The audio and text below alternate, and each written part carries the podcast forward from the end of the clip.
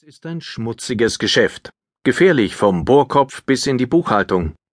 Und wenn es läuft, wie es manchmal läuft, reicht ein Fehler für eine Havarie, ein Funke für ein Inferno und der Druck für Katastrophen, die ewig in Erinnerung bleiben. So wie in der Nacht, in der die Plattform Deepwater Horizon vor Louisiana in einem Feuerball aufging.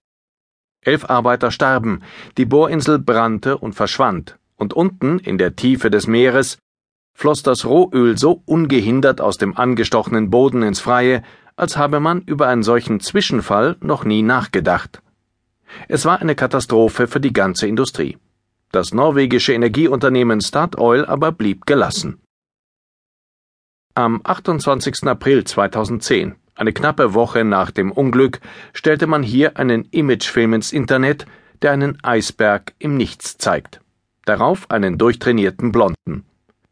Und während die Tonspur mit den Streichern anschwillt, geht der Mann mit den stahlblauen Augen bis zur Kante, breitet die Arme aus und springt in die Tiefe.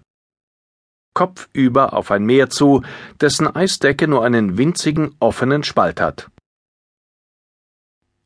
Man braucht Mut, raunt die Stimme, um einen Schritt ins Unbekannte zu machen und die Ungewissheit zu umarmen. Nachdem der Mann ins Dunkelblaue schnellt, zeigt die Kamera Bohrinseln im Golf von Mexiko, Raffinerien in der Wüste und am Polarkreis. Sie zeigt Synchronschwimmer, Trapezkünstler und Manager. Und die Stimme sagt, This is who we are. Ein ziemlich selbstbewusster Film. Offensichtlich fühlte sich der norwegische Konzern von der weltweiten Kritik an der Ölindustrie nicht angesprochen. Zwar war man auch dort schockiert, als die Plattform von BP im Golf von Mexiko explodierte, aber die Norweger sind überzeugt, die Risiken des Bohrgeschäftes besser beherrschen zu können als andere, weil sie aus früheren Unglücken gelernt haben, weil sie auch jetzt wieder von den Fehlern der anderen zu lernen versuchen und weil sie eine Kultur haben, in der mit Risiken offen umgegangen wird, statt sie zu verdrängen. Und so antwortete der Statoil-Chef, als ihn eine Zeitung im August nach dem Golfunglück fragte, ob es technische Grenzen für Tiefseebohrungen gebe, eher lässig Nein. Was noch vor zehn Jahren unmöglich schien, können wir heute schon tun. Deshalb setzen wir außer auf die Tiefsee auch auf Lagerstätten in der Arktis. Sein Hinweis, man fördere seit mehr als 40 Jahren Gas und Öl, ohne dass es zu einer dauerhaften Umweltbelastung an Land gekommen sei, las sich bei aller Betonung der Sicherheitsbestimmungen und Lehren aus dem Unglück nicht so, als sei das Ganze ein hochgefährliches Wagnis. Dabei gibt es auch in Norwegen durchaus Zwischenfälle, die einem das Herz in die Hose rutschen lassen. Stavanger, an der zerklüfteten Küste Westnorwegens, ist ein sauberes Städtchen. Die Fassaden der alten Holzhäuser sind weiß, die Offshore-Plattformen weit weg, und am Hafen lachen die Abiturienten in ihren roten Abschlusshosen, als sei ihnen ein gut bezahlter Job in der Industrie bereits sicher. Zumindest wachsen sie in einem watteweichen Wohlstand auf, den Norwegen dem Erdöl und Erdgas verdankt.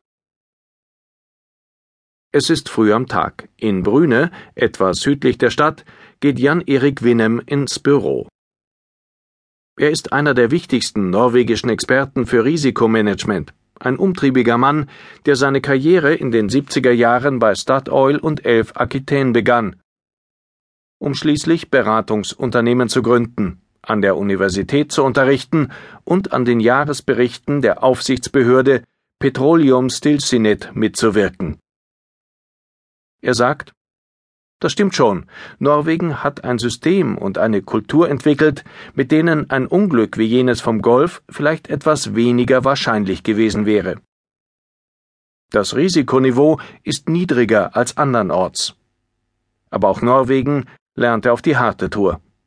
Kurz vor dem Einstieg ins Ölzeitalter gab es auf der Insel Spitzbergen 1963 einen Grubenunfall mit 21 Toten, der einen politischen Sturm auslöste. Die Industrie lähmte und das Ende der sozialdemokratischen Ära unter dem Ministerpräsidenten Einar Gerhardsen einläutete.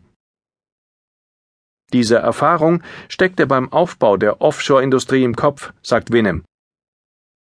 Als sie wieder an der Macht waren, reagierten die Sozialdemokraten auf die vielen Offshore-Unglücke der späten 70er mit Arbeitsschutzgesetzen und einem sehr teuren, langfristig angelegten Entwicklungsprogramm.